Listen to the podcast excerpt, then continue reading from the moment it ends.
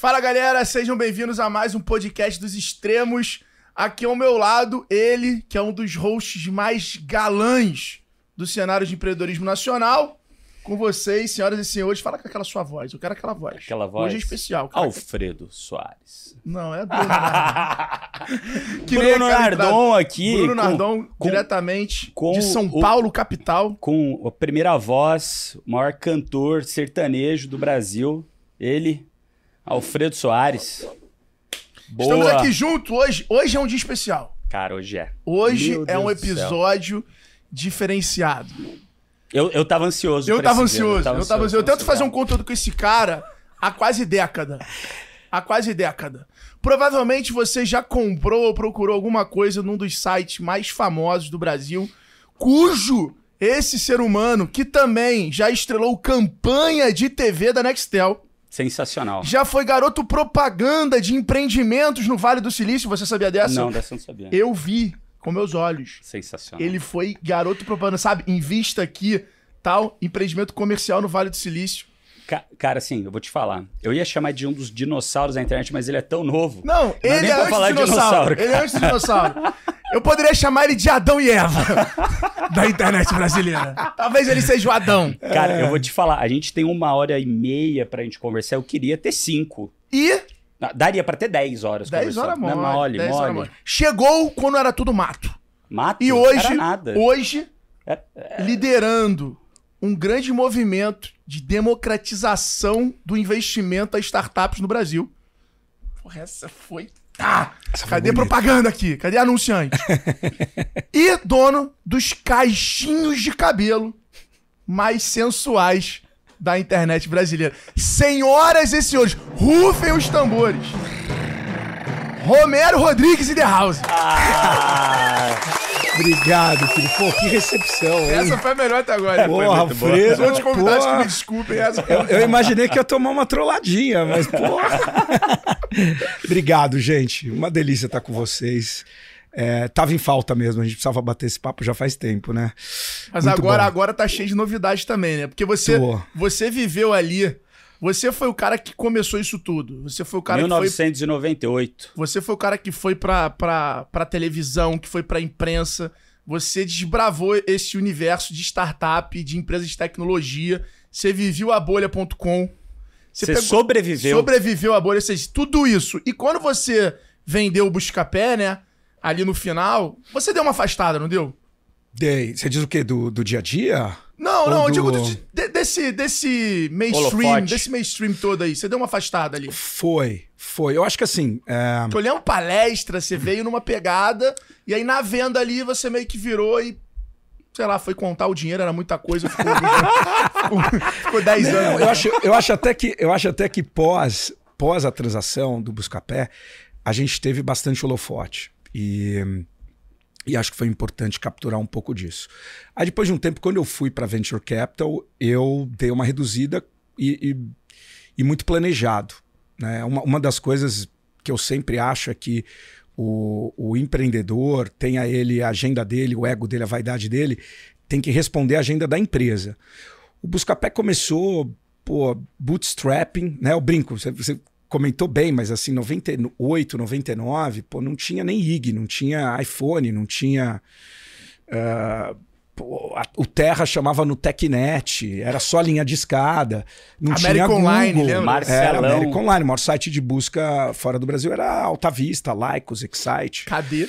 Cadê no cara, Brasil? que loucura, cara. Cadê? Cara, que E loucura. Que, que época, era outro mundo. Que é. época do caralho, né? A, a gente olha pra trás assim e fala, caralho, bicho. Que do caralho. Eu li um livro que, é, é, como que era? Era a história do por trás da- dos bastidores da internet brasileira. Você tá lá no Sim, livro. sim. Cara, eu, eu li o livro, eu ficava tão emocionado, sabe? De você ver, cara, quando começou, como começou. É, é- é do caralho. O Mandic é de uma geração antes da tua. É, o Mandic, o Mandic é uma geração antes. Eu Antes. usava Mandic para entrar na internet. Exatamente. O Mandic pega ali 96, Tem né? Começou ele. dois, três anos antes. Tem que trazer E ele do o- céu, né, meu amigo? Mas Chico Xavier, porra. A gente o Chico. Grande Mandica. Esse Mandica. fez. Esse foi uma lenda. Uma lenda. E super Ainda é querido. super homenageado até hoje. Todo lugar. Todo meio de internet. Todo cara. lugar. Aprendi muito com ele. Grande amigo. Troquei muito com ele. Eu, Eu eu, tenho ótimas- o Thales também. O ótimas Thales chegou a ser bem histórias. próximo. Eu não... É, ele, ele adorava o Thales. tenho, ele comentava, eu tenho ótimas histórias com ele. Acho que a maioria é rated, não dá para falar. Mas voltando à tua provocação, como a gente não tinha grana, a gente levantou um série A e sabia que não ia ter mais série nenhuma, ia ter que equilibrar com aquele dinheiro. E era um B2C, precisava de consumidor, qualquer oportunidade de mídia a gente aparecia, porque era usuário no final do dia, né?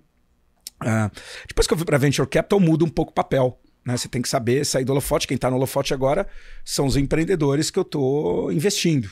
Então, é, é, não é startup que o Romero investiu. É startup da Tatiana, é startup do César, é startup do Sérgio Fúrio. E assim vai. Você acha que o investidor ficar no holofote pode criar esse, essa sombra? Eu, eu acho que pode. Tem que tomar cuidado. Tem, e acho que o papel do investidor. É, é curioso, acho que empreendedores que se tornam investidores, eles normalmente viram ou investidores muito bons ou muito ruins.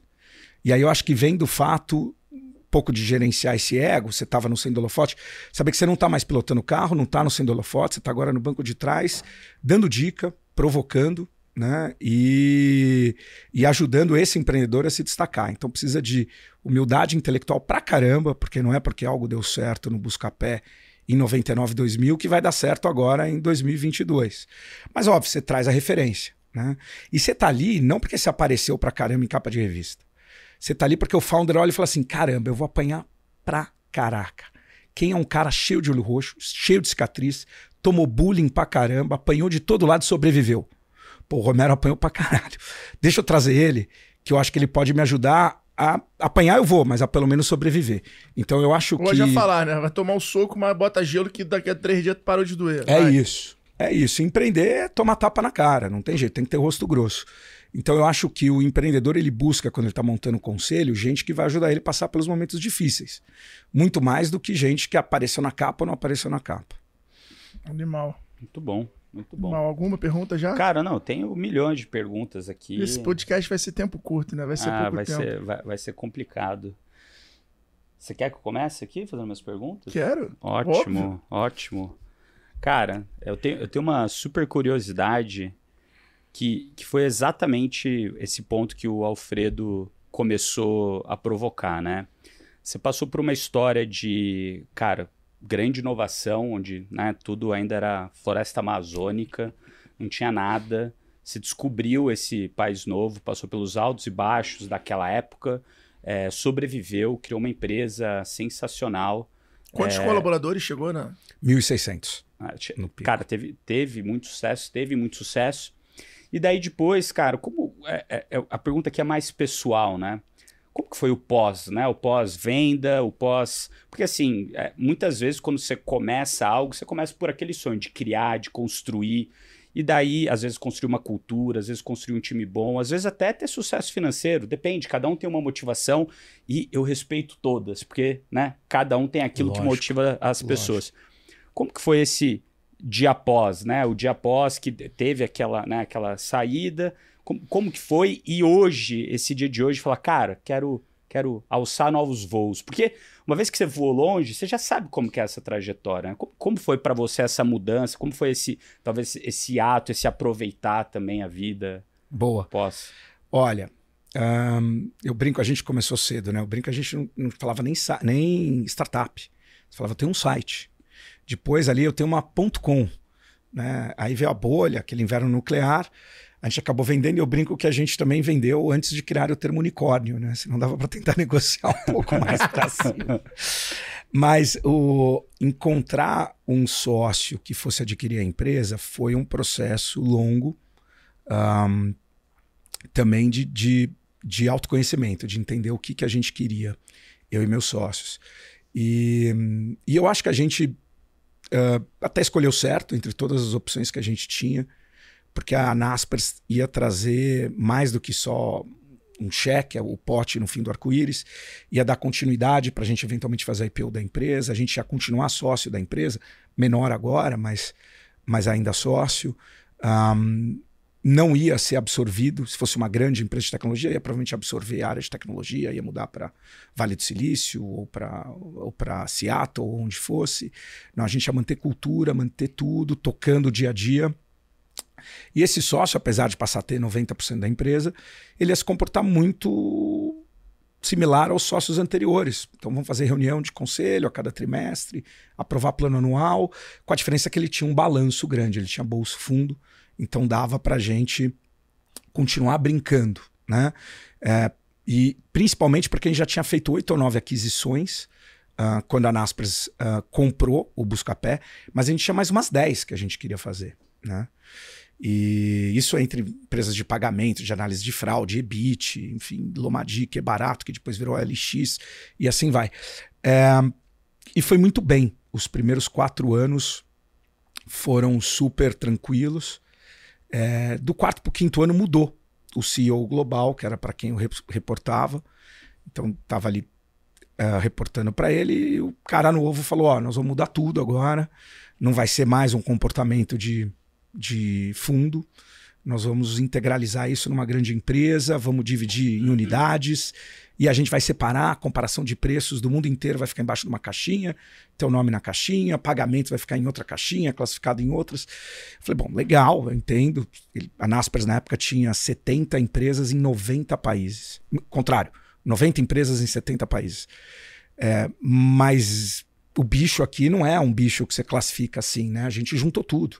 O cara não paga mais clique, ganha relatório do EBIT, paga um percentual uh, no cartão de crédito maior, ou não, ele compra o EBIT, ganha a MID, ganha um cartão de crédito. Quer dizer, a gente tinha mesclado. Tinha feito um ecossistema. Um ecossistema, uma espécie de marketplace, ecossistema, só que aberto. E não dá mais para separar. Né? E não adianta você virar, pegar o cavalo e cortar e ficar com quatro patas, quatro pedaços de cavalo, que eles não vão valer um quarto cada um. Eles vão valer nada, cada um deles. Uh, não concordo muito com esse plano. Uh, mas, obviamente, foi legal que você não concorda. Obrigado pela sua opinião. Volta para o seu lugar e vamos seguir. É, e eu lembro que eu voltei. Uh, isso foi 2013, final de 2013, eu voltei mal. Chorando praticamente, sentei em casa super mal. Quem a foi minha, a primeira pessoa minha namorada. Não, cheguei em casa, encontrei eh, a, minha namorada na época, tava namorando há um tempão, e, e, eu mal, assim, olho molhado, eu falei, pô, estão destruindo minha empresa, né? Isso aí vai, vai, vai tirar toda a relevância do buscapé e tal, não sei o que. Ela falou, Rô, você não entendeu ainda. Você já vendeu a empresa há quatro anos atrás. Então levou quatro anos para eu perceber que eu tinha vendido a empresa, o que significa que foram quatro anos maravilhosos. Né? Uh, e aí, não por acaso, depois eu fiz o meu phase out, decidi sair, fiz meu phase out com muita calma durante 2014. Foi um phase out super tranquilo, longo. Uh, como tinha que ser, minha imagem estava muito associada à imagem da empresa. E fui fazer Venture Capital. E Venture Capital veio de uma forma também muito natural, sem querer ficar no lugar comum, mas trazendo sempre aquele commencement speech do, do Jobs, né? Que você só entende a tua vida, às vezes olhando para trás e vendo como as linhas como os pontos se conectam, o Buscapé tinha sido a primeira startup que passava por financiamento por estágio, né, que é Venture Capital Seed, Série A, Série B, que dava saída para todos os investidores e completava esse trajeto. Então, muito empreendedor começou a procurar tanto a mim quanto os meus sócios para pegar mentoria. Início de uma mentoria aqui, o cara falava, ah, vamos fazer todo mês ou toda semana. Falava, não dá, sou executivo não busca pé. Não, mas pô, te dou X% da empresa, pô, te deixo investir com 50% de desconto na última rodada. Mas, quando eu vi, eu tinha 30 investimentos anjo, naquele período de buscar pé ainda, e me apaixonei por aquilo. Tirando as que o Buscapé investiu, né? Não, Isso. essas aí eu vou chegar. Essas aí eu vou chegar aqui. Tá, porra, tá, tá guardando, o né? O dedinho de ouro do é... cacete. Porra. Não, e a gente tinha, tinha uma regra. Tá tinha uma regra para investimento anjo que era eu, eu investi em tudo menos, menos em core é. business do Buscapé para não ter dor de cabeça para justamente não ter conflito é. é, mas é o que foi mais legal porque imagina que e eu, eu tinha não podia investir com imagem você também com. Tipo, não podia ah, não, ser só. Não. A Romero é sócio, então não podia. Eu não. Eu, não é, também não. Tinha esse, tem esse disclaimer Pode falar, aí. pode estar tá lá num deck, mas não é, publicamente. Eu nem no deck, nem nada. Tá. Legal. Mas... Aí, o que, que aconteceu? Eu me apaixonei por aquela história de estar tá exposto a outros mercados. Então, assim, eu tinha tido muita profundidade em comércio eletrônico, pagamentos e publicidade, mas não mais nada. Então, na hora que eu sentei, fui lá um dos primeiros investidores antes da Gimpass e fui entender de wellness, né, de bem-estar, de academia, e com um monte de paralelo com o Buscapé, as grandes lojas que não queriam estar no Buscapé, as grandes academias que não queriam estar no Gympass, né, o que a gente sofreu e conseguiu colocar as lojas para dentro, e, e, o que o César uh, uh, e o time, o João e o Vini também estavam sofrendo. Então tinha essa conexão que tem de founder para founder, a gente sabe disso, né? Uh, cachorro anda com cachorro, como diz um amigo meu. E uh, falei, pô, eu quero fazer isso no, na minha próxima vida. E aí, 2015, já estava em Venture Capital. Como é, que, como é que você equilibrava muito a essa questão, na época que você ganhou muita... Cara, você teve muita visibilidade, né? Eu acho até que você foi o cara que logo depois criou o Gustavo Caetano, o Thales. Você meio que projetou eles e aí depois meio que eles seguiram nisso. Mas como é que era isso com os teus investidores, com os teus sócios, com o time? De, cara, você palestrava em quase todos os eventos, você tinha uma agenda ali de palestra relativamente porra alta. Tinha evento, era inovação, uhum. tecnologia, você tava lá. Como é que era essa composição ali em termos, na época, de, de relação com a galera? Ótima pergunta. A galera via como valor agregado pra companhia ou. Que hoje é fácil ver. Que tá, tá mais popular, mas na tá. época. Eu tinha, eu tinha uma eu era muito reservado a. Eu nunca fiz praticamente investimento anjo, pouquíssimos, antes da venda uh, do Buscapé e também palestras, tinha que ter muito claro o que, que aquilo ia trazer de retorno para o Buscapé. Então eu sempre fui muito muito Caxias, muito Boy Scout de falar, não, pô, eu tenho que estar 100% focado aqui. E mesma coisa todos os outros sócios. Então, ninguém ficava para lá e para cá fazendo investimento, escutando founder, era pô, vai falar com startup que pode ser interessante para o Buscapé comprar. Era uma dedicação 100% Buscapé. Depois que teve a aquisição, a gente começou, obviamente, a se antenar um pouco mais no que estava acontecendo em volta, até porque é outro ecossistema, começou o burburinho todo. Tá? E aí a gente começou a criar algumas regras, como, por exemplo, não investir no mesmo core business do Buscapé, dedicar um mínimo de tempo para outras atividades. Mas, em geral, é, teve mais atividades que eu diria que eram fora da agenda do Buscapé, mas todas de certa forma ligadas. Então, pô, é, eventualmente uma campanha publicitária. Ah, sobre o quê? Pô, uma campanha publicitária que tem um monte de gente que vai contar bem sucedida e que vai é. contar a história do Buscapé.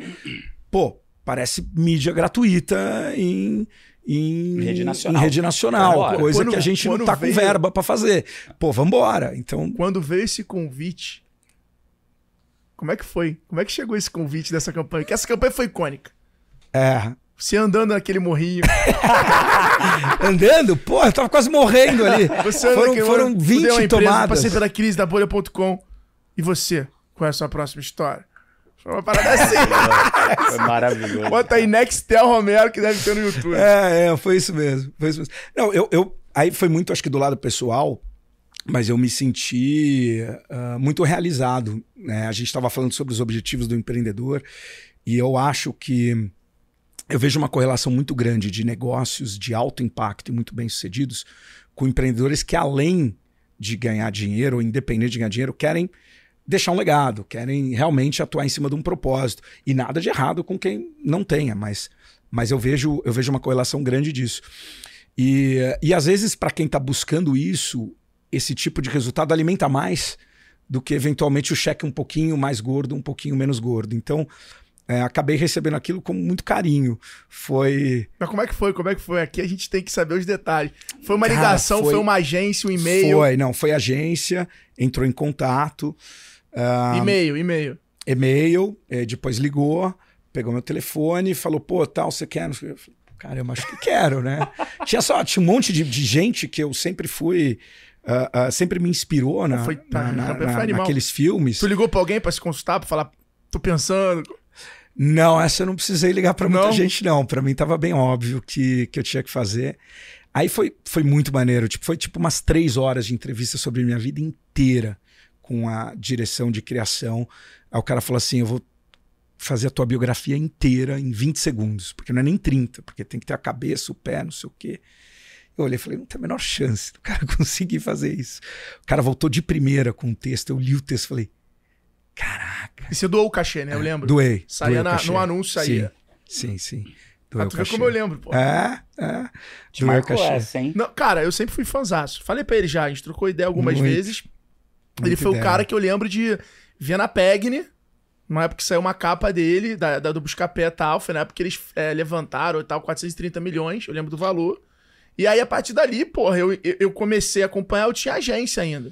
Então, pra mim, eu até vi ele muito como, tipo, publicitário digital. Que era parada de anúncio, comparadão de preço e tal. Ah. E aí, desde então, eu sempre acompanhei. Aí, pô, ia nos eventos aqui em São Paulo, Se ele tava cruzava, lá, ele ah. tava lá.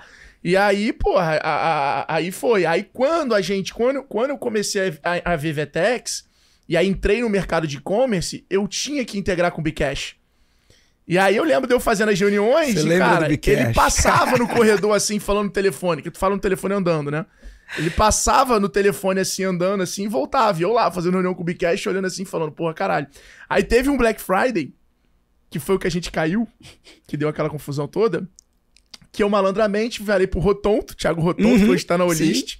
Virei pra ele e falei assim, falei, porra, vou, vou gravar o podcast aí do Buscapé. Eles contratavam um Jovem Nerd pra fazer o, o- Black Friday. E aí eu malandramente fui pra lá, na esperança de que, porra, eu ia cruzar com o cara, ia poder trocar ideia e tal. E a X-Tech ali no segundo, segundo ano, terceiro ano. É, não, no segundo ano. É, Era o nosso segundo ano, primeiro ano oficial X-Tech. E aí, cara, mó correria, mó maluquice do cacete e tal. Aí eu, porra, nunca vi o cara. Eu fui trocar ideia com ele no RD Summit. No RD Summit. Que eu depois. cheguei, a gente tava lá na área de palestrante, eu ia palestrar ele também. Eu cheguei e falei, pô, mano, tal, e contei a história, a gente começou a trocar ideia, aí a gente se conectou. Eu já gastei muito dinheiro, viu? Com Buscapé. Ah, economizou mais que gastou. Não, no, bom, no bom sentido. Não, né? gastar de anunciar, de Ah, anunciar, de anunciar. anunciar. é. Ah, é, sim. Muito canu e, cara, nossa, nos pra Ah, é, caramba. Não, a gente era parceirão lá na X-Tech, a gente era, a gente era Você- bem parceiro. A gente, a gente, quando eu decidi sair do Buscapé, dezembro de 2013, a gente estava com 720 milhões de receita analisada. Caralho. 1.600 colaboradores e tinha 30% do comércio eletrônico passando por alguma das, Das 25 iniciativas. propriedades. E eu lembro dessa parada. Era muito bizarro. A, a- a gente, né, a- o, o mainstream olhava o Buscapé. Mas a quantidade de blog, de site que esses caras Ah, tinham, Lomadi, né? que eles rodavam Lomadi anúncios, é, é surreal. Cara, e eu lembro até de uma, de uma. Eu tava no dia que já era PU, já era PU, e veio a notícia que o Hotmart ia desligar no dia seguinte. Não foi assim a história? Tipo, Foi. foi tipo, não teve meio que aviso, isso meio que. Sei lá, eu tava no dia que o nego falou assim: fudeu. Isso foi janeiro, fevereiro de 2014. É isso aí. Foi logo depois, porque aí a decisão era dividir o Buscapé em diferentes negócios. O que não encaixava em um dos cinco verticais ia ser vendido. Então, o que, que tinha embaixo da holding do Buscapé que foi vendido? Ah, Hotmart. Ah, a Inloco. Negocinho, a Inloco depois passou negocinho, Aí, Naspers. logo, negocinho, mal menos. Sensacional. Vetex. Vetex. Tinha, Vetex. tinha a Vetex. Vetex, pô. Eu fui sócio, foi, eu fui foi o melhor sócio, deal do Joca. Foi, eu fui sócio, eu fui sócio do Mariano e do Geraldo umas duas vezes. Porque lá atrás, em 2005 ou 2006, eu tinha uma holding de investimento com o Eduardo Castro, que era da Sax, com o Dudu. Porra, gente boníssima. E a gente investiu na Vetex quando ele chamava E-Plataforma. Tem plataforma, isso aí. Aí depois ele foi, deu muito certo um projeto com a Globex, De com full Ponto Frio. commerce. Ele foi montar full commerce. Isso. Eu tava em Buscapé na hora que fechou esse projeto, pô, conflitado. Era franquia. É isso aí. Eu tinha que ou ir lá com o E-Hub, E-Hub, E-Hub, que virou E-Hub, E-Hub. exato. Com ele, com o Chalita, com o Drummond Quiroga, ou eu tinha que ir para Buscapé. Então, não, vou para Buscapé ali. A gente desfez e ficou algumas coisas ali no meio.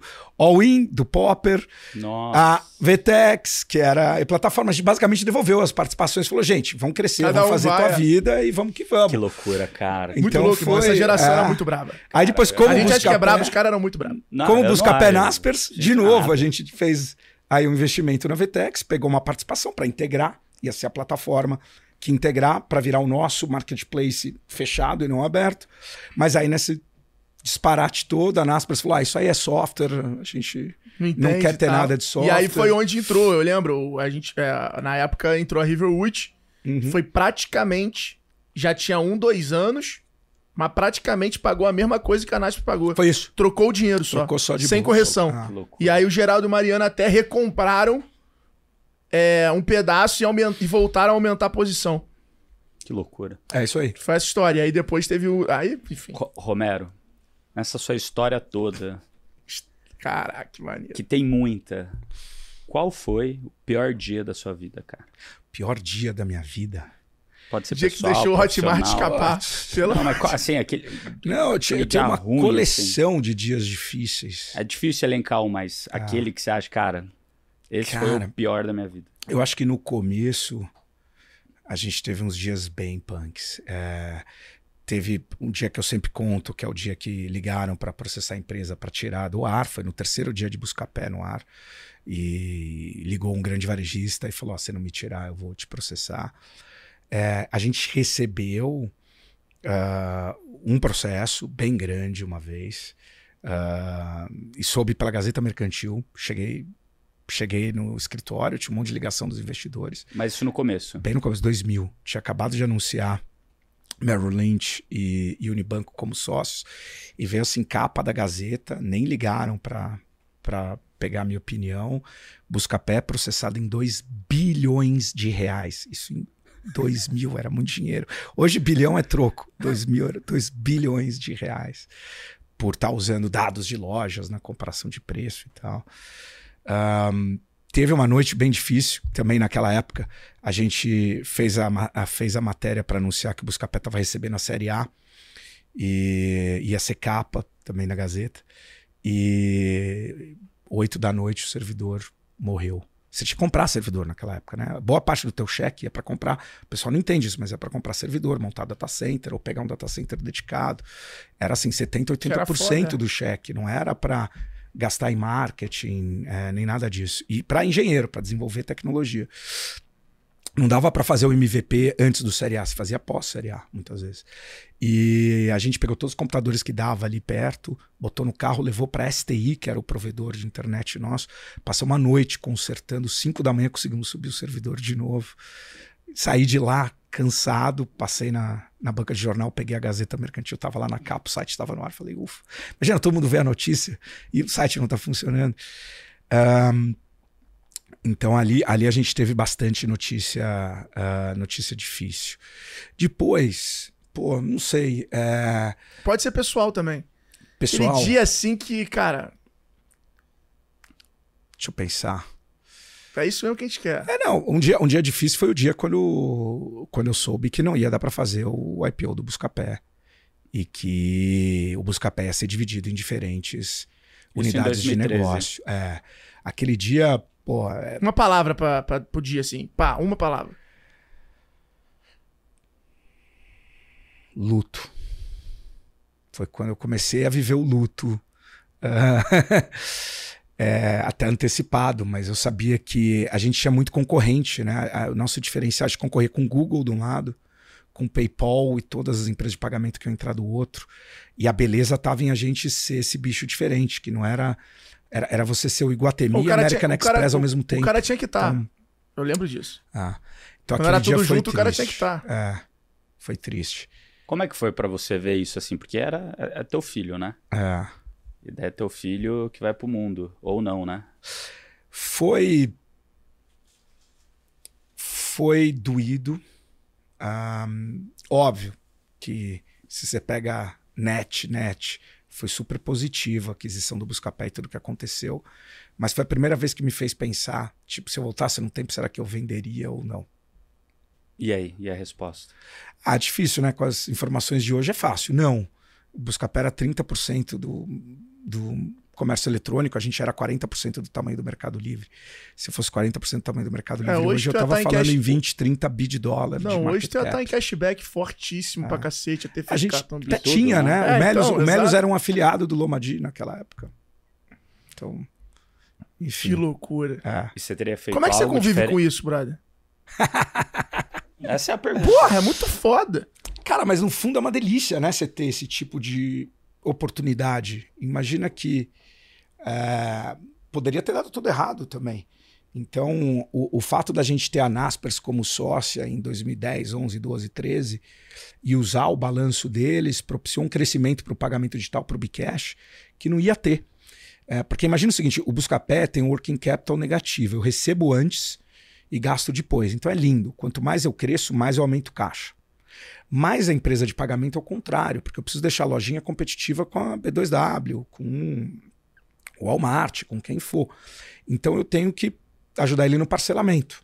Então, a principal ferramenta quando o lojista instalava Bcash é, pô, vou poder parcelar em 12 vezes.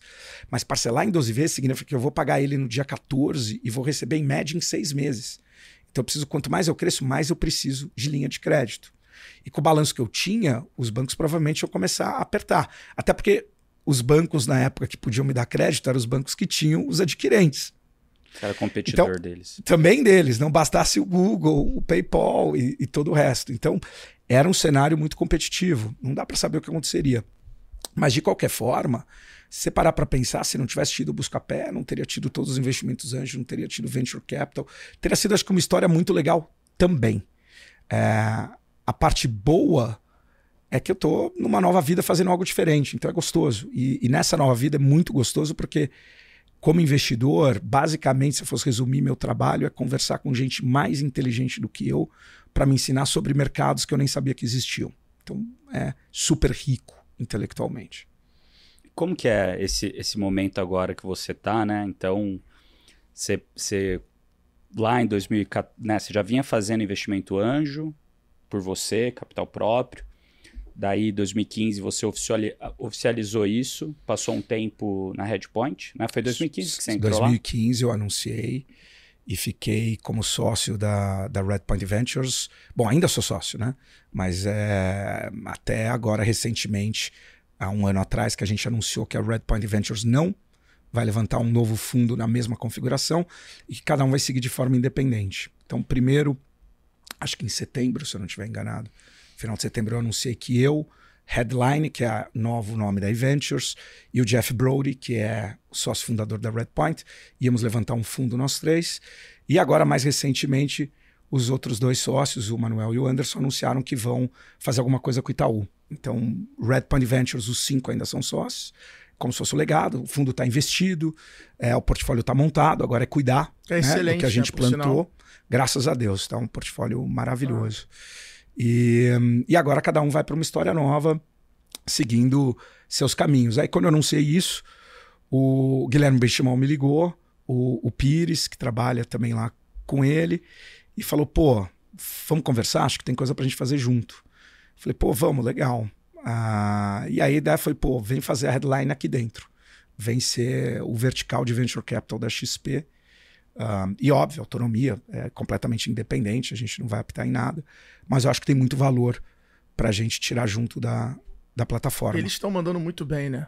Estão mudando o papel do banco no desenvolvimento econômico do país, assim, de só olhar para o que é seguro, para o imóvel, para o prédio, para a construção, para infra, e estão olhando para restaurante, para futebol. Agora essa com você, assim, tipo, tem que dar a mão palmatória. Os caras sabem tomar risco é muito. O, o, clima é muito legal, a cultura, acho que tudo isso acaba vindo de uma cultura muito forte. É, e que vocês viveram isso já, estão vivendo hoje no G4 super bem, tive no Buscapé. Então é, é um ambiente muito gostoso, muito empreendedor. Então você tem é, muita liberdade para trabalhar e acaba saindo inovação o tempo todo, né? Seja na frente de futebol, seja na frente de venture capital, seja onde for. Então é, eu tenho para mim, assim, encaixa como uma luva. É o tipo de ambiente que eu sempre tentei criar no Buscapé e sempre fazer uma manutenção de um ambiente desse que promova a inovação constante. É, o resultado é velocidade, né? Empreendedorismo, é todo mundo ali com faca na boca e querendo criar alguma coisa. Você, você sempre, quando você viu a ideia do Hotmart, para mim hoje, talvez uma das maiores potências do Brasil no ah. mundo. Ah. Pra mim vai ser maior que vai ser estouro surreal. Você já sentia que era essa capacidade toda? Não. Como é que foi aquela? Não, nem ferrando. Nem ferrando. Foi não. tipo ganhar o concurso, o Ru toma aqui o cheque, cheque é, de um é, milhão. É, é, foi, a gente fez um. Na verdade, não tinha. Não tinha um monte de coisa, né? É, não tinha corporate venture, nem tinha esse termo. O que a gente fez era um Corporate Venture Program, que na verdade chamava Sua Ideia Vale um Milhão. Então, em 2010, 2011, teve duas edições e a gente convidou empreendedores para promover empreendedorismo a submeter um plano de negócio. Podia ter só ideia, podia ter alguma coisa rodando. A gente recebeu 800, 900 planos por edição e selecionamos cinco empresas no final. E a Hotmart foi uma. Então, a gente já foi sócio da Hotmart uh, num pre-money de 700 mil reais, um post-money de um milhão de reais e teve 30% da empresa. É, você ia falar isso. Quanto está valendo 30% da Hotmart hoje? Cara, Sei. hoje eu chutaria de 1 um a 2 bid dólares. 1 um a 2 bid doll. Não tá ruim. É, não, cara, se, o que você estiver fazendo uma conta muito errada, isso deve dar uns 5 mil vezes uh, de retorno ou mais. É, não, mais, imagina. É, agora, 50 mil vezes, eu acho. Agora, o, eu não acreditava. É o que eu espero que da Norte, tá, nada. Só sem querer botar pressão. Eu não esperava. A gente, na verdade, investiu com uma seguinte visão. É, a visão ali era estratégica. A gente falou, pô, o que esses meninos estão fazendo é muito legal. Os meninos são muito bons. A gente tem o Lomadi. É, a gente pode estender os produtos digitais deles para os blogs do Lomadi e vice-versa. Pode, de repente, usar os parceiros que eles estão usando para distribuir conteúdo a gente distribuir as ofertas que a gente distribuía no Lomadio, as publicidades. Então a gente falou, pô, é, não tem nenhuma competição direta, mas tem muita sinergia. Uh, no final a gente não conseguiu capturar tanta sinergia, porque o Hotmart estava muito focado em produtos digitais, graças a Deus, então ele cresceu separado. Uh, e acho que foi a sorte dele, porque se tivesse sinergia com o Lomadi, talvez a Naspers, quando resolveu mudar a regra do jogo não teria falado, pô, se desfaz e vende. E eles teriam ficado presos ali a Naspers, a Buscapé, a Lomadi e tudo mais. Então acho que uh, acho que foi muito bom não ter encontrado sinergia nesse caso. Hoje, hoje, o que, que você pode falar dessa gestora nova que você está fazendo junto com a XP, né? Me fala se é. vai ter cheque pequeno, porque eu só posso botar cheque pequeno. Se puder, eu já queria deixar reservado aí meu décimo terceiro. Olha, a gente Pequenininho tá... seu décimo terceiro. Né? A gente tá... É, a gente tá super empolgado. A ideia é, é combinar um, combinar aí forças com XP, a plataforma global da Headline e o time de gestão que eu estou montando. E, de certa forma, é algo inédito no Brasil, mas que já foi testado, então, que é muito positivo. Então, o que, que a gente está dizendo aqui? Que, de um lado, vai ter eu, track record, tudo que eu aprendi, tudo que eu origino de deals, o time que eu estou montando. A gente vai ter a XP não só ajudando eventualmente a captar, mas principalmente ajudando a originar. Então, os 10 mil assessores da XP Brasil afora vão poder trazer oportunidades de investimento para o nosso time. Eu acho que isso se torna especialmente interessante agora que no pós-pandemia, as startups antes de série A não tem por que ter local físico. Então saiu do eixo Rio-São Paulo. Então você tem startups o que Nordeste você encontraria... é muito bizarro. Você tem o Nordeste, você tem Centro-Oeste. Lá, cara, a quantidade de startups que você conhece lá faturando acima de um milhão de reais por mês com software é gigante. Interior de São Paulo. Nordeste, Manaus, que tem Manaus. faculdade boa de, de, de, engenharia, o sul do país.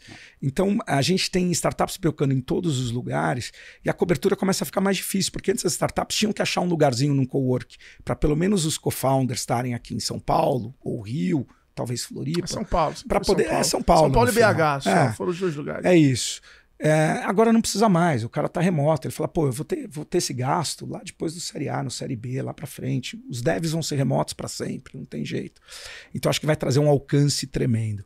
E a Headline entra com duas frentes. Uma é de insight, então a gente vai ter o fundador da Headline e o fundador da Redpoint dando insights, trazendo uh, um pouco de inteligência de outras regiões. Então, nove de dez vezes, quando eu estou olhando um negócio no Brasil tem um negócio parecido que eles já olharam fora do Brasil. Né? O próprio Martin Scobari, que, que, que viu na XP um super potencial de investimento, ele brinca, ele fala: pô, investir no Brasil, a maioria das vezes é olhar para trás, investir no passado, vale para startup. Claro que a gente tem nossos açaís super bem sucedidos que vão buscar o mundo afora, tá aí. A gente falou de Hotmart, tem Jim Pass, são, são açaís. Né? É... Jim Pass saiu bem depois da pandemia? Saiu. A Gimpass conseguiu. Uh, foi um trabalho muito legal e muito rápido. Eles conseguiram mudar muito a oferta, incluíram serviços digitais. Então hoje você faz de meditação, a eventualmente irado. personal trainer, aulas gravadas. Ah, então ele saiu muito mais forte. Foi, foi, foi sofrido nos primeiros meses, mas depois veio um rebote forte. Que animal. É, então a Headline traz isso e a Headline traz uma plataforma de tecnologia muito forte. Então é, eles têm uma plataforma Quant que está constantemente analisando 300 sinais de todas as startups do mundo e simplesmente aparece no nosso dashboard, tipo, Romero, você tem que falar com esse cara aqui. Porque ele acabou de encontrar product market fit. Por quê? Sensacional. Que irado. Porque a derivada dele de crescimento ele é pequeno, um mas a radar. derivada é alta. Você tem um radar. O painel de cartão de crédito mostra que tem repetição dos mesmos usuários.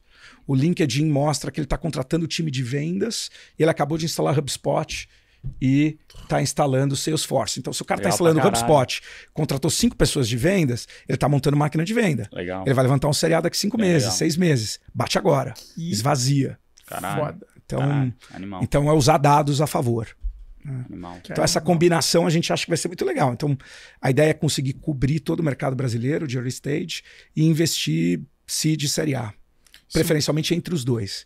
Né? Esvaziar o série A que ia acontecer daqui 6, 9, 12 meses e investir antes. Se você, a partir de amanhã, tivesse que ser professor, qual matéria você daria?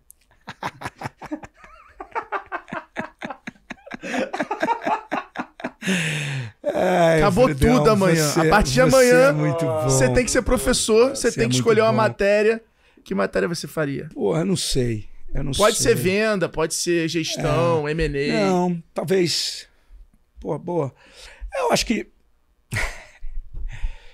Eu acho que, obviamente, investimento em, em tecnologia e inovação é algo que eu venho estudando muito nos últimos sete, oito anos. Então, eu tenho muito conforto em falar e ajudar. Então, pô, eu quero começar a investir como anjo, eu quero montar no meu family office uma estratégia disso ou daquilo. Quer dizer, é algo que eu tenho um trânsito muito bom. É, na minha vida de empreendedor, é, a gente não tinha muito framework quando a gente começou lá atrás. Também então, não tinha Lean Startup para ler e saber o que seguir. Né? A gente fazia no, ah, na intuição. É, e essa academia que a gente tem hoje está escrita em cima de tudo que foi feito na intuição nos últimos 20 anos. Né? Então, a academia daqui 10 anos vai estar sendo escrita pelo que está acontecendo agora e não necessariamente é, o que já está escrito. Mas acho que toda essa parte de inovação em geral, startup, principalmente acho que cultura, é algo que eu gosto muito, que eu adoraria. Coincidência o dia 4 ter uma vaga de mentor nisso. né? que loucura. Vambora, vambora. Ah, Coincidência, só. Impressionante. A- Adoro quando Vambora. faz os convites ao vivo. É, entendeu? Que pô, daí. pô, vai ser uma honra, vai ser uma honra. Ela- Logo aqui tá faltando pra lançar esse ano ainda. Porra. Não, e eu acho que assim, falando, Cultura, falando... Romero Rodrigues e Israel. Porra, acabou. Sold out três anos já sem vaga. Vambora, ainda mais com Israel, pô. Eu acho que, assim, se você parar pra pensar, a gente, o nosso cheque, quando a gente investe no estágio que a gente investe, ele é usado para duas coisas. Ahn, ele é usado para contratar talento. Geralmente a empresa, a startup, tem os founders e tem técnicos muito bons nas diferentes áreas. Um cara bom lá de marketing, mas ainda júnior. Um cara bom lá de produto, design, mas ainda júnior. Alguns devs. O que falta é aquele primeiro nível que vai ajudar os founders a irem para a próxima etapa. Então a gente ajuda muito nessa contratação. E a segunda coisa é ajudar em máquina de vendas. Né? A gente entra depois que ele já testou um pouco de modelo de negócio, já tem um pouco de receita, que eu consigo olhar os números e falar, pô, eu acho que dá para tornar o processo de vendas aqui um processo repetitivo e escalável. E aí, depois que ele escala vendas e monta o time, a gente vai ajudar ele a levantar a próxima rodada. Então, são.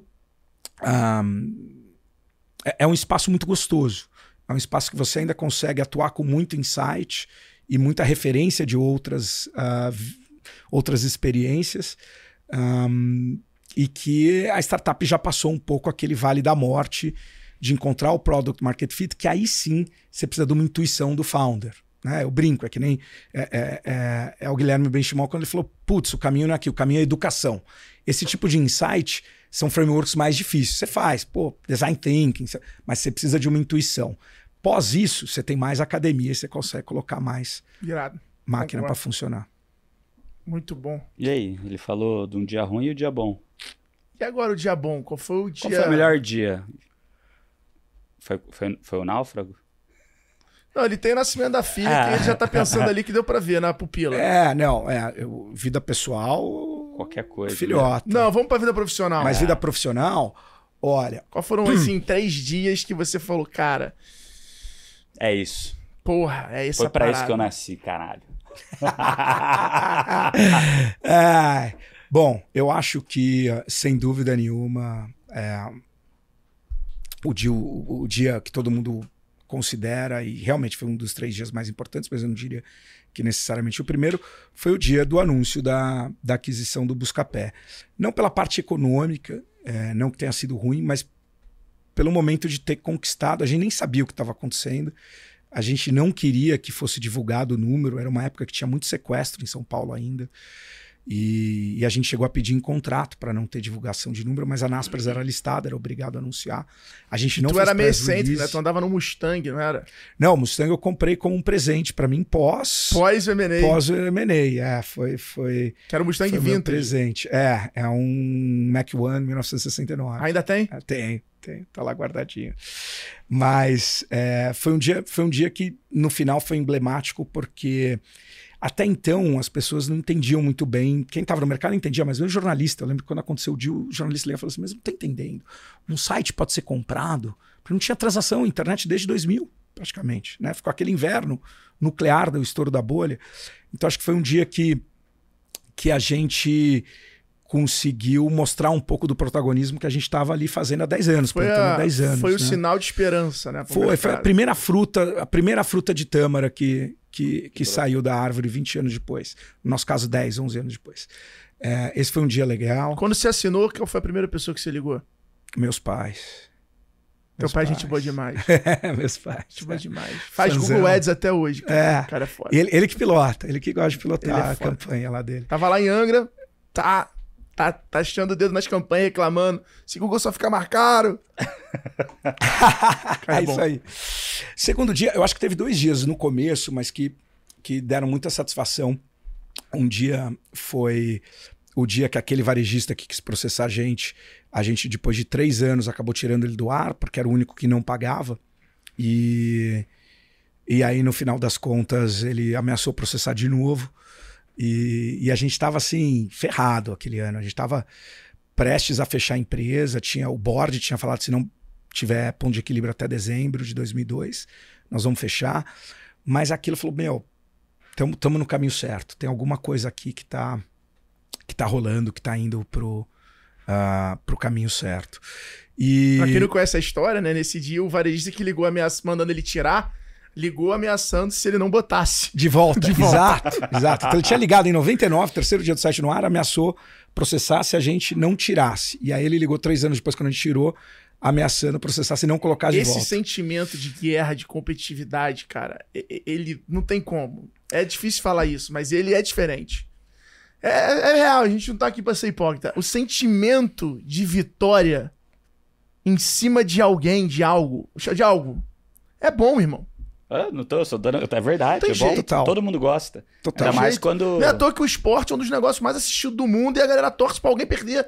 No final do dia é isso. O cara tá torcendo pra alguém ganhar, tá torcendo pra alguém perder, porra. Não tem hipocrisia. Tá torcendo mal pra alguém. E, e não, e- e eu concordo 100%. E eu diria que ali o que foi também muito legal é que a nossa visão, nosso propósito era dar poder ao consumidor. Na hora que nenhuma loja queria estar no Buscapé, muito menos pagar, a gente teve que entrar num plano kamikaze, porque a gente tinha um mercado de dois lados, um marketplace, uma plataforma. Que é um modelo que- de negócio extremamente complexo e difícil. Exato. Que geralmente Até você tem um hoje. problema de ovo e galinha, que aí você É, começa é. primeiro. E o lado que vai pagar, não só não vai pagar, como quer te processar. Então o único jeito da gente resolver essa equação era, obviamente, desistir, seria ótimo. Se se fosse academia de hoje, você fala assim: ah, não tem, você não conseguiu o product market fit, você não conseguiu testar a hipótese que o cara quer te pagar, vai pagar, então esquece, desliga e vai embora. É, o que a gente fez foi bem kamikaze. A gente falou assim: não, então vamos fazer o seguinte, porque não vai ter outra coisa, é isso aqui ou é isso aqui. É, vamos conseguir um número de consumidores tão grande, mas tão grande, mas tão grande, que ninguém vai poder se dar o luxo de não estar dentro. E essa foi a estratégia. Então, marketing era importantíssimo. Tá em qualquer, qualquer lugar. O que a gente inventou de marketing de guerrilha, a rede de afiliados, Lomadi saiu daí. Ah, sei lá, festa universitária. A gente colava, a gente colava adesivo. O Thiago Lobão, que foi meu primeiro cara de marketing, depois virou gerente de marketing, diretor. Ele saía em festa universitária colando adesivo Buscapé na altura do olho imitório. Não tinha aquelas mídias de mitório. A gente inventou, de certa forma, Animal, aquela mídia de mitório. caralho. E colava adesivo Buscapé com BR, Buscapé com BR, porque precisava de audiência pro lojista que queria não estar, passar a querer estar e aí pagar. E foram quatro anos para isso acontecer. Quatro anos. Então foi. E acho que o terceiro dia foi agora, eu acho, quando em fevereiro a gente anunciou a parceria com a XP. Sempre tive uma identificação com, com o Guilherme enorme e, e vice-versa. E assim, um capítulo novo de uma história bem sucedida já de investimento. Acho que você pega o Redpoint 1, Redpoint 2, empresas grandes. No, no primeiro fundo tem quatro unicórnios, no segundo fundo está indo super bem também. E, e agora montar isso numa plataforma grande que vai dar muito alcance e vai democratizar muito o investimento em startup. Então a gente quer ah, que o, o brasileiro possa ter acesso a essa classe de ativo, que hoje é restrita a quem só, só quem tem grandes cheques para Ou investir. conhecimento para entrar na startup ali. Exato. O, o- você acha que hoje a local web. Rapaz, vai perguntar, senão eu vou aqui. Que, Não, vai embora, vambora. É. O, você acha que hoje a local web ela tá pegando meio que o seu. eu- Eu percebo isso, tá? Ela pegou o teu playbook e tá dando continuidade. Que eu, depois do IPO, as aquisições que eles vêm fazendo, é, me, me parece muito o que Buscapé fez lá atrás. Você acha que tem uma, uma similaridade na, na- nesse plano de execução? É, eu acho que tem, não sei se de propósito ou sem querer, não, mas não. tem. é. Obviamente, assim, E eu tô falando de- de- O Fred, é, é o Fred plano. Trajano, da, da, da Magalu, que eu, putz, adoro, tenho um carinho, um a gente tá respeito. tentando trazer ele aqui. Eu encontrei ele no trazer. Vetex Day a gente É. tá convencendo. Eu, putz, é, é incrível o trabalho deles. Foi nosso primeiro cliente. Foi assim, o primeiro varejista que acreditou. Eu lembro que a gente pegava busão 5 da manhã para ir para Franca, encontrar com ele, encontrar É, com a, com a, com a Luísa, que eu adoro de paixão, foram super parceiros. E mesmo recentemente ele falou: Cara, é, é muito do que eu tenho feito nos últimos anos. Vem muito de eu lembrar daquele quadro que você tinha na sala de reuniões, que a gente tinha um quadro que falava, pô. Awareness, Interest, Decision, Action, Post-Sale e Resale. Então vamos atuar ao longo do ciclo. Hoje é o famoso funil, mas ao longo do ciclo de compras de um produto. E, e fiquei super feliz de falar, pô, que legal que, apesar do Buscapé não ter conseguido dar sequência a isso, o mercado está vendo dessa forma. Então acho que sim, tem uma inteligência muito grande no que tanto a Magazine Luiza quanto a Local Web está fazendo, que é entender, é, não é muito diferente do que uma startup faz, mas pensando aí na floresta e não na árvore, entender um pouco, pô, se eu estou conversando com esse usuário, esse cliente, o que seja, que outras dores ele tem que está no meu core business que eu posso prover. Né? É muito aquela história do Golden Circle, até do Simon Sinek, que é, pô, qual que é o meu why, entendeu? Porque a Dell ficou presa no why, eu sou monitor, e a Apple ficou presa no why, eu vou destravar o potencial da cabeça das pessoas. E quando você pensa maior, você pode falar, pô, não sou só computador, eu sou smartphone, eu sou É relógio, eu sou é, é, fone de ouvido, é um ecossistema. Então acho que todos, nesse caso esses dois, estão pensando em criar um ecossistema em volta do core business. O Mercado Livre tem feito isso super bem também. Também. É, são maneiras operantes diferentes, né? Mas eu- acho que o playbook que você começou tem. É tem sempre expandir LTV tem, no fim tem do estado dia, do né? lado da cabeceira dessa galera ali até hoje, assim. Pelo menos eu no mercado de e-commerce percebo muito isso. Já até provoquei muito o próprio Mariano sobre essa avenida. E aí, óbvio, ele tem uma tese completamente diferente, ok. E aí é isso aí, é tipo, tem que acreditar em alguém e, e seguir, mas. É, e tem espaço para diferentes estratégias. Exato, Exato, exato. exato. Cara, um- um- uma coisa que eu me pergunto aqui muito é. Você teve do lado do construtor, agora você está do lado né, do investidor. Eu também estou nesse lado do investidor e do construtor aqui, né? É, só que, cara, para mim construir, né, não quer dizer que investir não é construir, é, é ajudar as pessoas no dia a dia, mas requer também uma energia muito diferente, uma vontade, um commitment de tempo que, que é bem diferente. E aí, você está construindo, querendo ou não, a sua gestora, né? Não- tem ainda aquela vontade de, pô, vamos lá, vamos construir eu ali na frente, guiando esse negócio. Tem duas derivadas né, dessa construção. Primeiro é construindo a gestora. Exato. E o segundo é ajudando a construir os negócios ah, que a gente investe de uma forma mais indireta.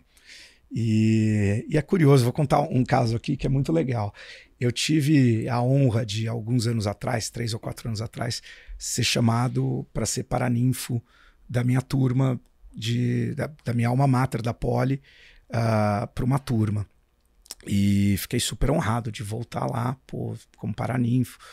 E, e acho que foi um dos cursos mais nervosos que eu já fiz na vida. Acho que foi um dos cursos que para mim era um dos mais importantes.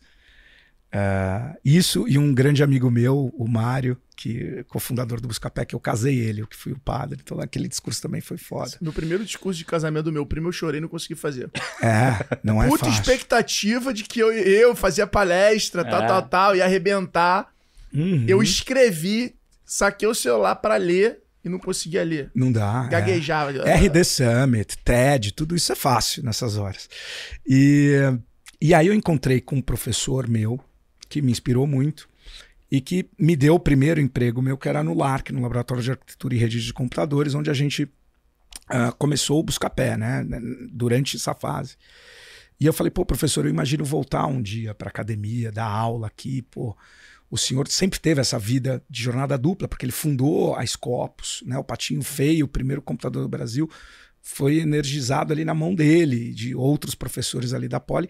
E você sempre continuou como um grande executivo da Scopus e continuou na vida acadêmica e tal. Imagina um dia voltar e tal, não sei o quê. Ele falou: ah, poxa, vamos falar mais disso, fica à vontade para quando você achar que está pronto.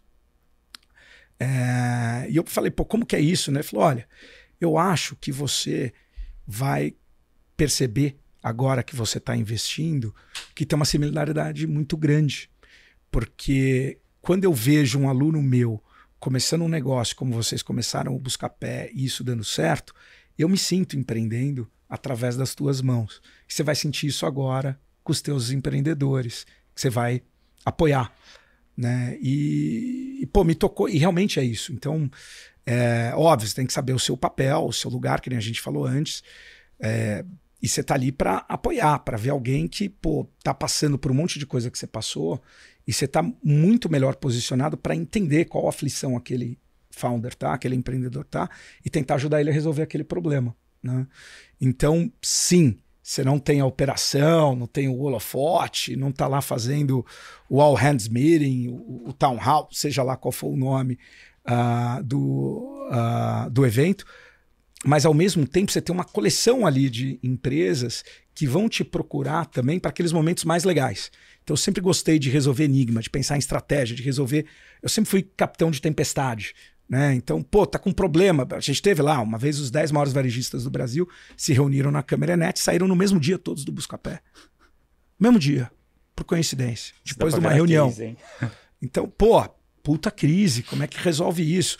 Então eu tenho isso de 20 empresas, esses 10%, 5% de tempo que você tem que resolver um problema grande, eu tenho 100% desse tempo. Né, de diferentes empresas. E eu não tenho a burocra, eu não preciso ficar assinando contrato, eu não preciso ficar é, revendo balanço, eu não preciso fazer feedback, follow-up no time.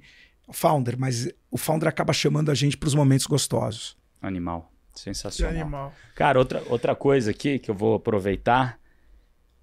Você foi um dos primeiros caras né, a pegar essa mudança do consumo no mundo. A internet veio e você também pegou a mudança para mobile.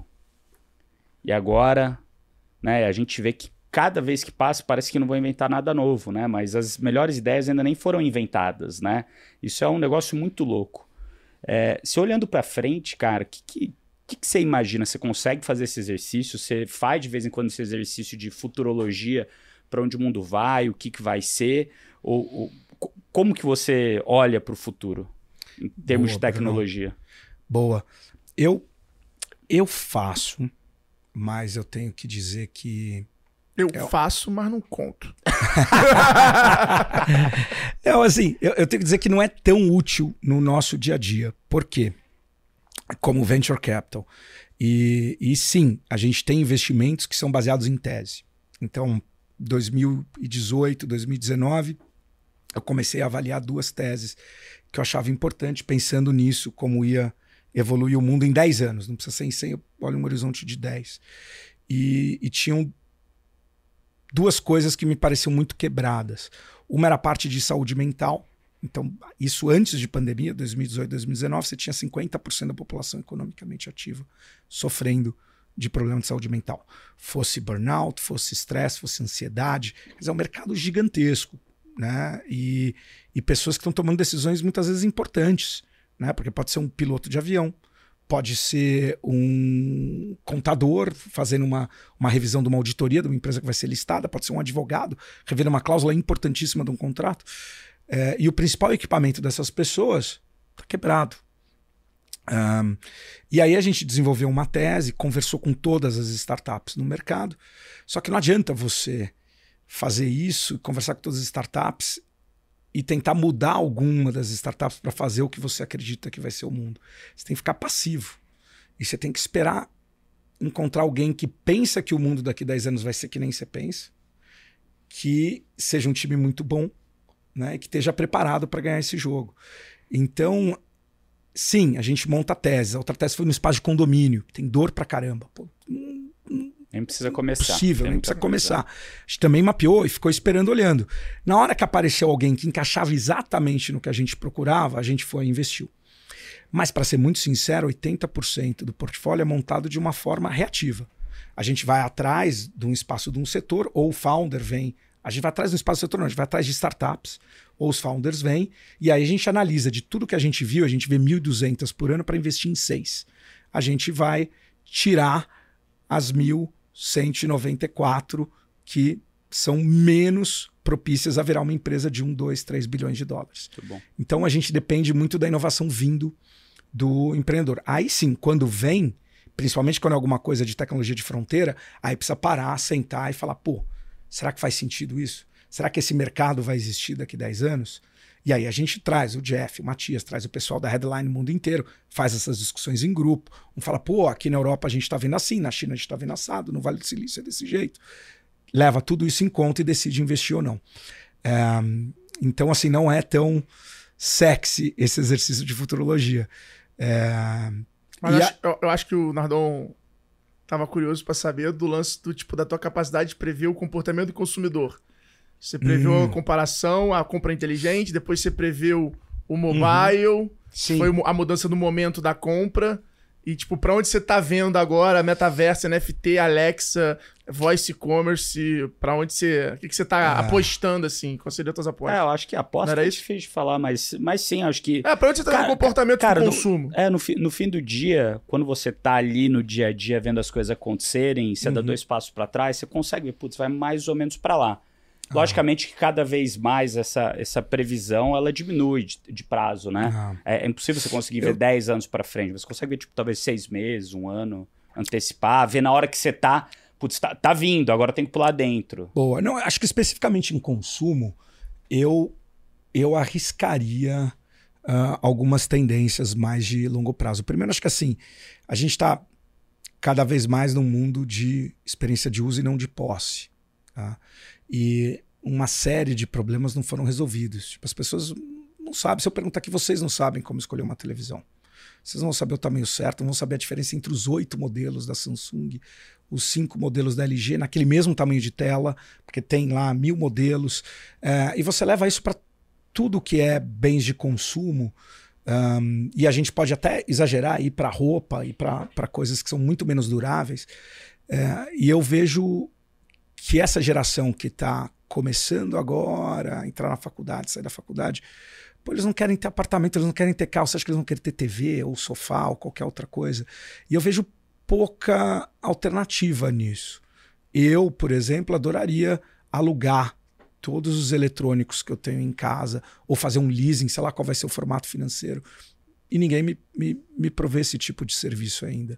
Então eu acho que a relação de consumo vai mudar nesse sentido. A gente começa a ver gente experimentando isso, acreditas do Sérgio que a gente investiu no fundo 1, tá fazendo com o iPhone. Então você tá lá, paga um, um valor e tem um iPhone para sempre.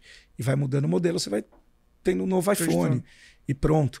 Então eu acho que essa coisa de você adquirir e comprar, eu acho que vai diminuir muito. E vai ser muito mais você usar. Sensacional. É, eu acho que a gente está falando, agregando nessa pergunta do Nardão aí, eu acho que a gente está muito, muito mais do que sempre vivendo uma era da comunidade, sabe? As pessoas querem usar o produto só para participar de grupos. E talvez se o site de compra coletiva nascesse hoje, ele seria muito mais é, abraçado pelo consumo do que na época que foi, que foi uma questão de desconto só. E hoje não Sim. foi aquela questão de social, de viralizar, etc. Então, eu vejo isso cada vez mais. As pessoas não estão conhecendo as marcas mais pelos caminhos tradicionais. São muitos caminhos. É grupo de WhatsApp, por exemplo, hoje, cara, todo dia tu conhece uma marca nova pro grupo. Ah, teve os meninos da Minimals, né? Que a Marcela eh, tava aqui. Os caras estão vendendo 1,5 milhões de reais por mês de camisa básica. Quando isso era possível, porra? Qual é o principal canal do cara, entendeu? Tipo, é TikTok, é influenciador, ou seja, o cara usa o, Tik- usa o influenciador, escala aquele influenciador no TikTok porque sabe que tem aderência, e bum, tem uma empresa de moda que fatura um milhão e meio, que era algo. Porra, cinco anos atrás, só a rede Ah. ia faturar isso. Era uma coisa impensável. É, então eu, eu acho isso que, eu é- concordo. que isso aí é Eu uma, que- é uma coisa. é, O G4 é isso, Não. né? Se Acho que as cadeias todas de distribuição estão em jogo, né? Então, quando você pensa isso, eu não preciso mais ter uma rede de lojas, eu não preciso mais estar num shopping, porque eu sou D2C, eu sou uma DVNB, whatever. Ah, você tem exemplos que eu acho que aqui ainda está um pouco no começo, mas na China, como o Pinduoduo, que está redesenhando a cadeia de hortifruti. Quer dizer, você parar para pensar, hortifruti não faz nenhum sentido do jeito que a gente eh, consome hoje. Você perde 50%, 60% do produto Ah, um entre a produção e entre chegar na tua prateleira, na, na tua casa, Não. porque vai pro Sagesp, cai no chão, perde, vai pro, pra central do, do Pão de Açúcar, distribui nas lojas, na loja fica velho, quer dizer, tá, tá quebrado. E você tem algumas soluções agora bem. surgindo, né? Sim. Diferente Não, agora. Eu vou falar, pô, aqui, eu acabei de, de assumir como advogado da Mantiqueira, lá dos ovos da Mantiqueira. Pô, o os caras estão construindo no mercado de ovos é absurdo. Você tem o clube do ovo, que você assina o ovo e recebe o ovo fresco da granja de galinha solta, que é tipo tudo da melhor qualidade em casa, agendado na data que você quer. E agora eles estão fazendo loja de bairro. E estão com o carro do ovo. Ou seja, os caras estão conseguindo fazer ovo ter marca. Não vai ser mais uma questão, tu não vai querer comprar ovo, tu vai querer comprar mantiqueira. É, então, é isso que você falou, ainda tem muita oportunidade. Cara, eu quero saber de história maluca. História maluca. História maluca. Você tem um monte de história maluca. Você deve ter um monte de história maluca que já aconteceu. Não precisa Cara, contar um uma santo, vez- conta um milagre. Conta um milagre, mas conta um santo. Cara, as histórias mais malucas que você já viu nessa internet brasileira. Teve uma vez que eu cheguei no lugar, É. achei que era o continente, depois um hotel, no final descobri que era uma casa. Eu tive essa história uma De vez. repente era uma ilha. É, era uma ilha. Uma casa, então, era uma casa numa ilha. Muito louca, essa história foi Muito muito, louca essa história. Mas, cara, quero ouvir histórias malucas que você já ouviu na Histórias internet, malucas. cara. Pensa em duas aí. Putz. Você deve ter um monte. Ah, né? eu tenho uma boa. Conta Você você. lembra desse cara? É, O moleque, na época, tinha 25 anos, que tinha um site que vendia 3 milhões por ano de coroa de enterro. caramba! Você lembra dele? Lembro, Era case da lembro, Pegni direto. lembro, e aí depois ele lançou o Flores pra Maternidade. Faturava 6 milhões por ano. Eu me lembro que na época, cara, a gente tá falando de uma época, cara, foda, assim, que o cara tinha um site pra quem nasce e quem morre e faturava 8 milhões por ano. Tu lembra dele? Lembro. E, e era um sistema muito inteligente. Ele não tinha o site.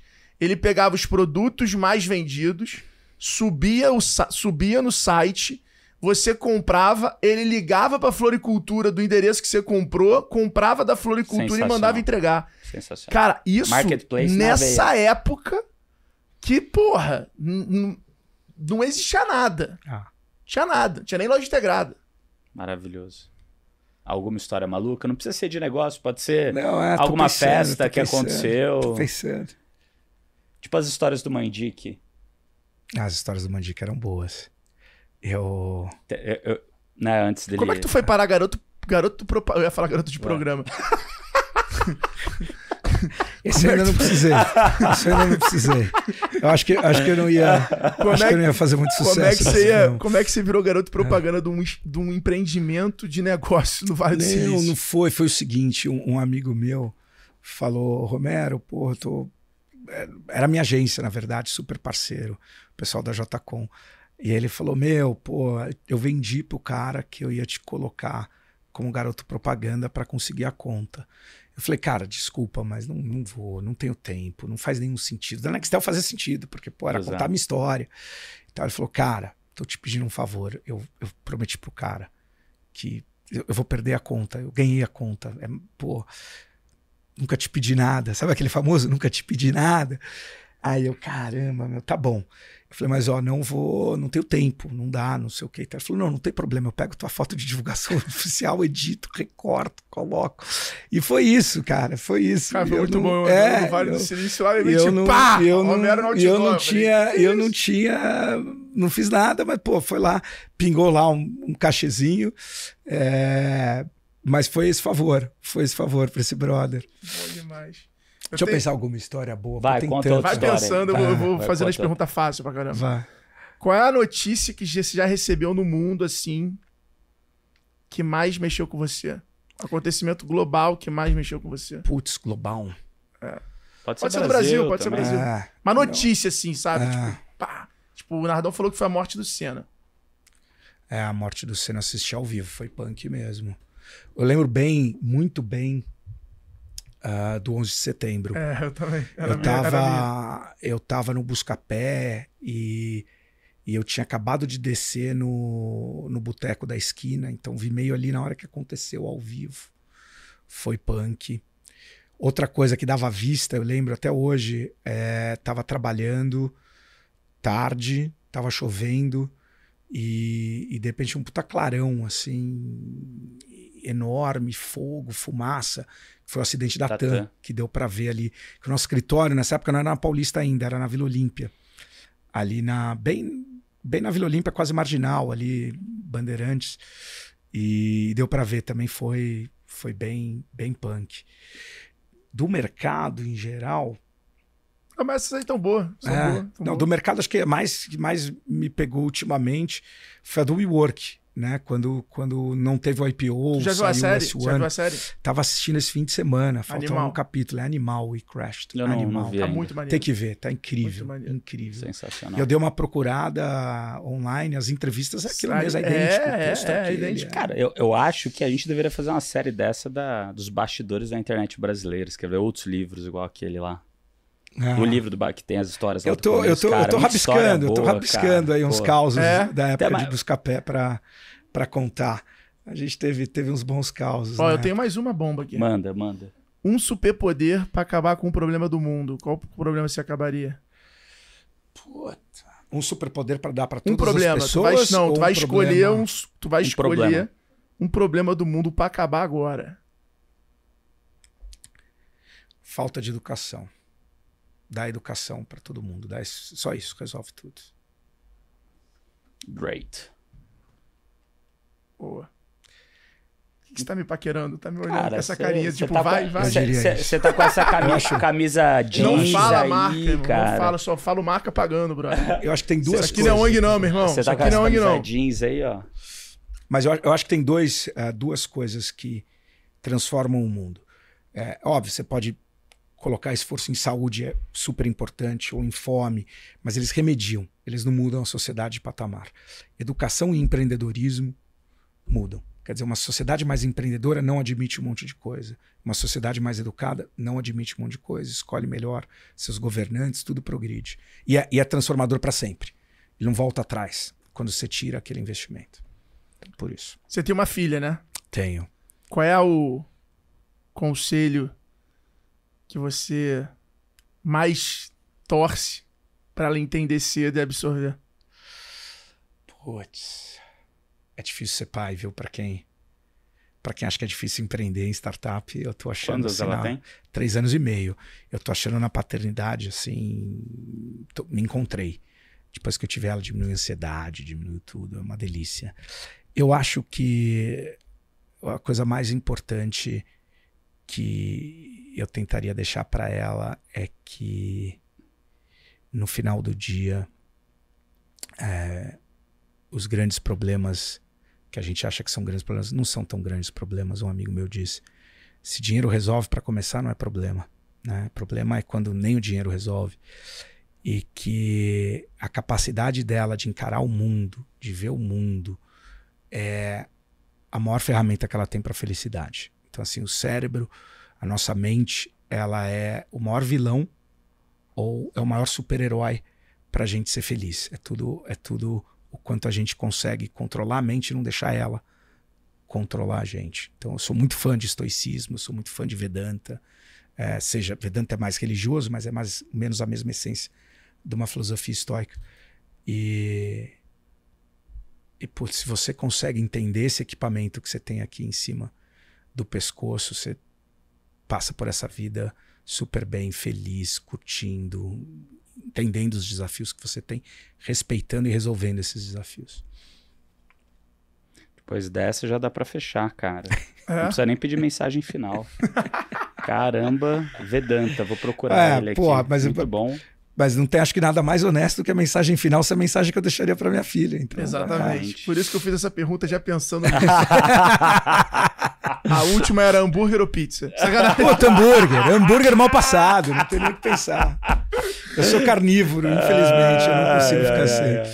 Bom, então, galera, esse foi mais um episódio aí do Extremos. Nardon, quem quiser te encontrar na rede social, vai aonde? É bruno.nardon, lá no IG, no Instagram. Romero, você? Romero Rodrigues, tudo junto Romero no Instagram, Rodrigues, LinkedIn Instagram. também. LinkedIn bastante é o top conteúdo. do Brasil, não é? Sou, sou, não. LinkedIn é bastante gente ali me seguindo, bem gostoso. Compartilho bastante coisa lá. Olha aí, teremos divulgação desse podcast no LinkedIn do homem. Olha Como, aí. não tem nem dúvida. Olha aí. Não tem nem dúvida. Galera, é o seguinte: o meu é Alfredo Soares. Não esqueçam de seguir o canal, de curtir esse podcast, deixar o comentário. Qual foi o principal insight que você teve nesse bate-papo. Deixa aqui pra gente, pra gente poder ver, pra gente poder preparar os cortes para vocês. E quem são os nomes que vocês querem que a gente convide para estar tá aqui? Hoje recebemos esse garoto propaganda do Vale do Silício, esse menino Nextel e o dinossauro da internet brasileira e agora o democratizador de investimento das startups do Brasil. É isso Romero aí, Rodrigues, galera. Parabéns, obrigado, obrigado por ter vindo. Obrigado, irmão. parabéns pelo trabalho de vocês. É, não por acaso eu falei que poder da educação né, para mudar o mundo e acho que vocês têm desempenhado um papel incrível em formar toda uma geração que está vindo de super empreendedores. Parabéns. Tamo junto. Obrigado. Obrigado, Obrigado você. Mensagem final, Nardon. Obrigado por começar toda essa história da internet Nardon brasileira, É o cara. melhor host de qualquer cara. podcast. A moral, chupa é. flow. Mas obrigado. Sinceramente, Imagina. você é um cara que marcou uma geração e continua marcando. Ah, você não só teve imagina. sucesso, como está em sucesso, e eu agradeço aqui em nome de todo mundo que. Não, é, da geração toda. Da geração galera, toda, mas é, galera, cara. Exatamente. Que, assim, ah, imagina, a, gente, a, a, as gerações novas só conseguem alçar voos maiores porque estão no ombros de gigantes como você. Ah. E que, cara, obrigado mesmo. E pra fechar, tá? É. A gente agora já sabe onde o Thales inspira o cabelo dele. Ah, garoto, tem que passar o creminho aí pra nós, manda pra ele. Obrigado. Obrigado. galera. Até o próximo episódio. Compartilha nos grupos, compartilha para todos os teus amigos empreendedores, pro seu time. E bora se ver no próximo. Valeu! Uhul!